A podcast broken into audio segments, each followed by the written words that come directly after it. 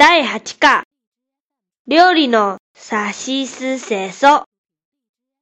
会話、料理のさしすせそって何のことかわかるか？わかるよ、それぐらい。ほう。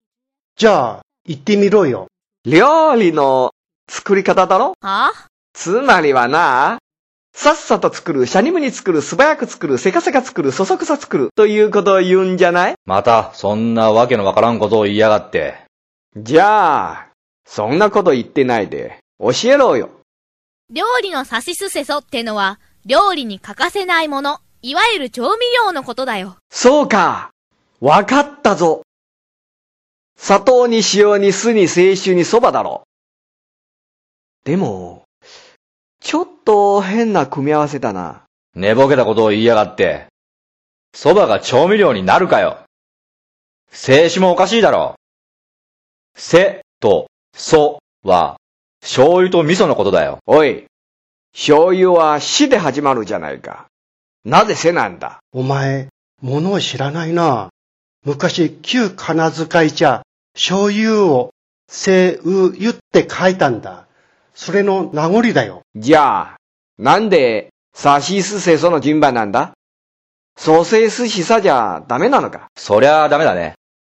料理を作るときに調味料はさ、し、す、せ、その順番に入れることが料理を美味しく作るコツでもあるんだから。なぜさしすせその順番に入れないといけないのさ？それはだな、お袋の味の定番、煮物、煮魚を考えてみてくれよ。え？煮物、煮魚の場合、塩は砂糖より早く染み込んで臭みを取り、材料を引き締める働きがある。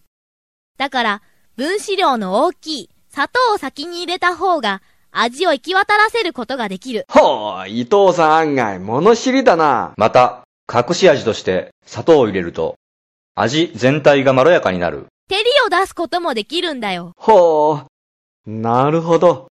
白式だね。じゃあ、お酢は？お酢はアクを取って味に奥行きを与えるんだよ。ほう。でも加熱すると揮発して味が飛んでしまうから早く入れすぎない方がいいんだ。そうですね。また、鉄鍋の場合、お酢を早く加えると味が変わってしまうってこともありますよ。ほほう。醤油や味噌はどちらも香りと風味を引き立てる調味料なので後で入れるといい。ほほほわかったかい？さあ、わかったんなら煮物を作ってみるっていうのもいいんじゃないか？でも、それだったら、ラリルレロの方がいいだろん？何を言い出すんだ？う。楽、リラックス、ルンペン、恋愛、ロマンス。何言ってんだか。おめえみてえな怠け者には恋愛もロマンスもヘチマもないよ。ルンペンが関の山だ。まったく。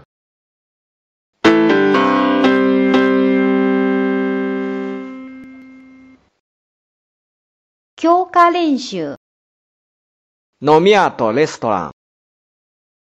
近所にブアイソーっていう飲み屋ができたんだ。へえ、変な名前だね。どんなところ？気になって行ってみたら、マスターが確かにとても不愛想な人だった。名前通りだね。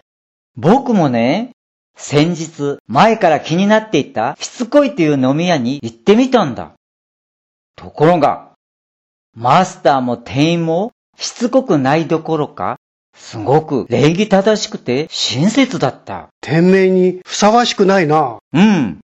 僕は不思議に思って、どうして店面がしつこいなんですか？って聞いたら、憩いですって言われたよ。丸文字で、いが質に見えたんだね。ああ、そういえば、渡辺さんの話で思い出したよ。うちの会社の近くのおしゃれなビルの屋上に展望レストランがあるんだけど、そのレストランが最近、ランチバイキングを始めたんだ。ところが、チラシのランチバイキングの文字が丸くて可愛らしいフォントなのが裏目に出て、うんちバイキングにしか読めない。そのせいかな。客足はいまいちだったよ。なるほどね。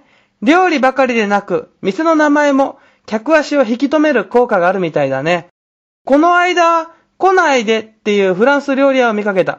変わった名前なので、いたずらされそうだなぁと思っていると、来ないでの前に、絶対って落書きされていた。その次に通ると今度は二度と。なんだか行ってみたくなったよ。そのフランス的ユーモアに惹かれて。フランス的ユーモアってのはすごいもんだよな。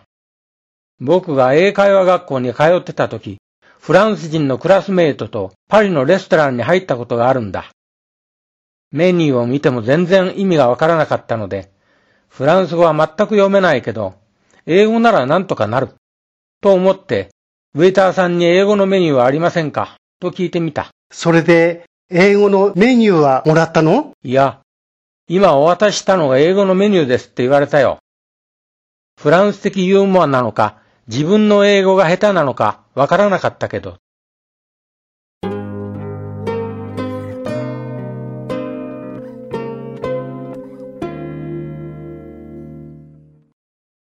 ヒアリングと朗読。関の山は意味としてはご承知の通りだと思います。狭い日本ですが、それでも古来、国々の支配強化のために国境に関所を設けました。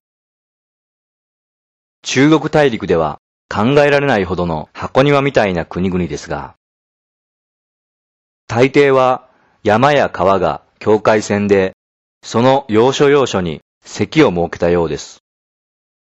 ここで言う国は、播磨の国とか、讃岐の国のことで、九州は九つの国があったから、九州、九国と言いました。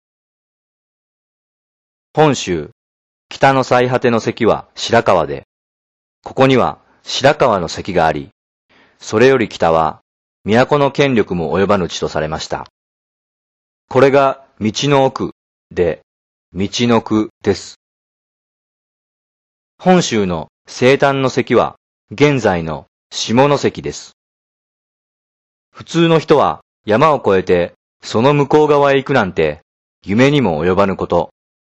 まして、お上が設け、平常は固く閉ざした関所の門を抜けるなど、もってのほかで、ほとんどの人が、関のこちら側で生まれ、関のこちら側で一生を終えたと思われます。そこで古典では、関のこなたと関のとという言葉が対となって頻繁に登場します。京の都の東、大阪山には有名な大阪の関が、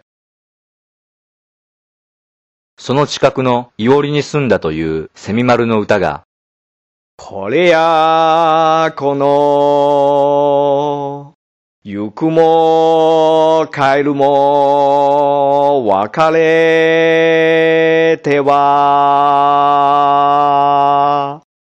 知るも、知らぬも、大阪の関。